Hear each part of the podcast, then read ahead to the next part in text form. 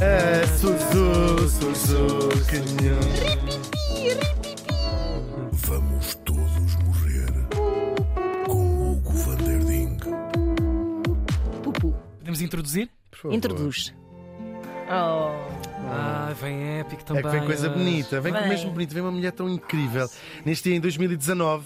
Há pouco Ai, tempo. foi Sim, ontem. despedimos há pouco tempo, é verdade. Morri em Nova York. Oh, Ah, que belo sítio para se morrer. É verdade.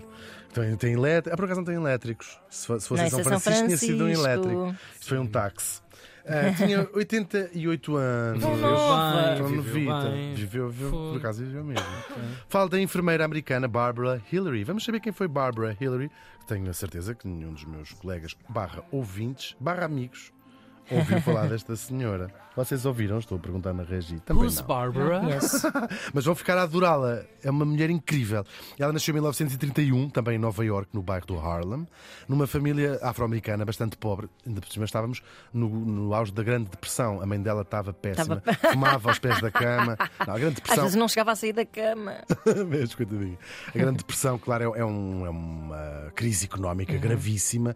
Era, era, aconteceu em 1929, com o crash da Bolsa Americana, espalhou e fome eh, no mundo todo. Faz parte do nosso imaginário, até Sim, das claro. séries, dos Downton Abbeys da vida, que muitas vezes começam com esta tragédia. Muitos ricos europeus perderem dinheiro e depois perderam dinheiro, e depois os pobres, que também se lixam-se sempre. Foi muito, muito difícil, e na América em- em particular, e portanto ela apanhou, nasceu mesmo no auge disto.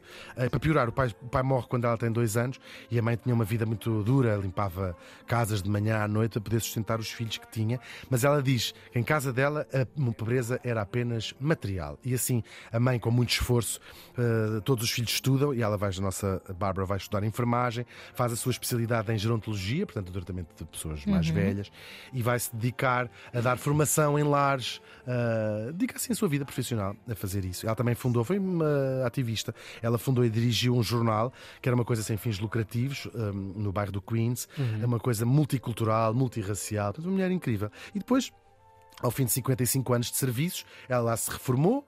Lá vai para, para a sua para casa, reforma a ducha, não é? Um, é normal, Tufas, tipo, não sei o quê. A qual. salva de prata da empresa. Tal e qual, tinha, Claro. já tinha mais de 60 Loja. anos, tudo, tudo igual. Só que desde o início da reforma, que se, ficou, se achavam que era esta parte interessante da vida da Barbara Hillary, não é. Porque ela começou-se a perceber que ela não era uma pessoa normal, não era uma reformada normal. Porque, claro, a maior parte dos reformados não era como os outros meninos e as meninas. Ela.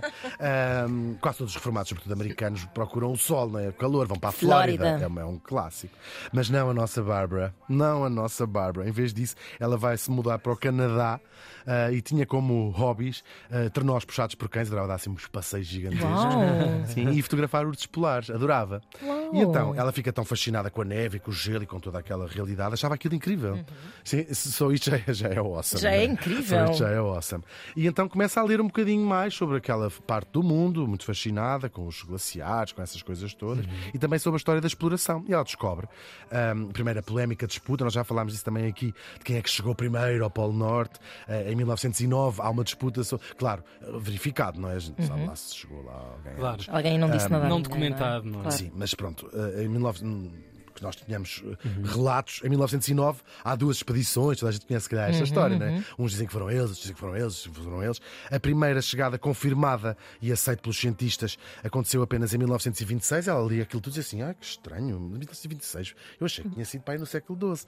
Ahm, e depois ela descobre também que a primeira mulher a lá chegar foi a Anne Bancroft, apenas em 1986. A primeira mulher a pôr o, o pé na- no Polo Norte. E descobre, horrorizada, que nunca nenhuma mulher afro-americana, nenhuma mulher negra, tinha lá estado. E pensou. Ah, é? Vou então eu." vou eu. Já vos. Uau. Tal e, Já qual. vos- Tal e qual. E de facto, em 2007, aos 75 anos, Uau. esta antiga enfermeira tornou-se a primeira mulher negra a chegar ao extremo norte do planeta. Mas não chegou porque ela chegou lá e disse assim: e o outro onde é que é? E disseram-lhe: o outro é lá embaixo, minha senhora. E lá foi ela. Onde é que está o elevador? Onde é que se vai? Onde é Ela também vai? tinha cartão milhas já bastante avantajado. Mas não é incrível? Tem, não, é É incrível. espetacular. E assim, em 2011, aos 79 anos, quase com 80 anos, ela torna-se a primeira mulher afro-americana a chegar ao Polo Sul e a primeira mulher negra a ter estado nos dois, a nossa querida Busca Polos. Vamos chamar-lhe Ah, claro. Busca Polos. Faz sentido, sim, senhor. Tocavas-lhe numa ponta E que ele acendia. ela acendia. Acontece muito. Hugo. Com Ah, 80 sério, isto estava aí tão bem. Com 80 Estava, claro. Hugo. Sério. Não estava morta por dentro. Qual era o segredo dela? Ela contava, por exemplo, durante a expedição ao Polo Sul.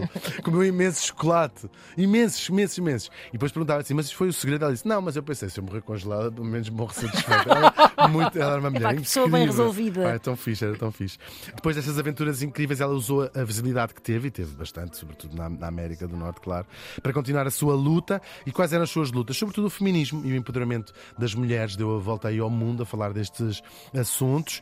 Ah, depois ela, como viu o degelo in loco dos polos, também foi uma voz ativa nos alertas para as alterações climáticas e continuou sempre a viajar. Foi, por exemplo, à Mongólia Interior. Ah, para quê? Para ver os efeitos das alterações eh, climáticas junto das pessoas mais, ah, mais vulneráveis, mas também porque quis conhecer, ah, queria, viajava para conhecer assim pessoas que ela achava extraordinárias. Por exemplo, uma- na Mongólia Interior, uma das raríssimas mulheres falcoeiras no, no mundo inteiro. Ela disse: Oh. Então quero ir conhecer essa mulher. E lá foi. Ah, e continuava sempre, depois de cada viagem, a preparar a seguinte. Até que ela, que tinha sobrevivido a um cancro quando tinha 20 anos e a outro quando tinha 60, Ai, resolve. caramba. É verdade. É apanhada na curva da idade, claro, e morre com quase 90 anos, depois de ter corrido o mundo de uma ponta à outra, literalmente, claro. Ela foi uma pessoa muito especial, não há dúvidas, mas a história também mostra-nos aquilo que nós somos capazes de fazer quando desafiamos os, os estereótipos, seja de género, Claro, seja de de idade, idade. seja outra Pois coisa é. qualquer, das É barreiras que os outros nos tentam, nos tentam impor. Na última entrevista que ela deu, que eu estive a ler, muito, muito pouco tempo antes dela morrer, ela contou que andava às voltas com uma viagem à Rússia, a um lugar incrível que ela tinha lido e queria lá ir. Claro, natural, não é um Sim, sim, uma passagem sim. natural. Ah, e ela andava sobretudo à volta com as, autor- as- as autorizações, que era Uhum. muito difícil, ela sabia que era difícil e também sabia, por causa da sua saúde, ah, e ela disse que muito provavelmente nunca chegaria a fazer essa viagem, mas que continuava a sonhar porque os sonhos, disse ela na entrevista, mesmo que não se tornem realidade, são coisas muito importantes. A Barbara Hillary morreu faz hoje três anos.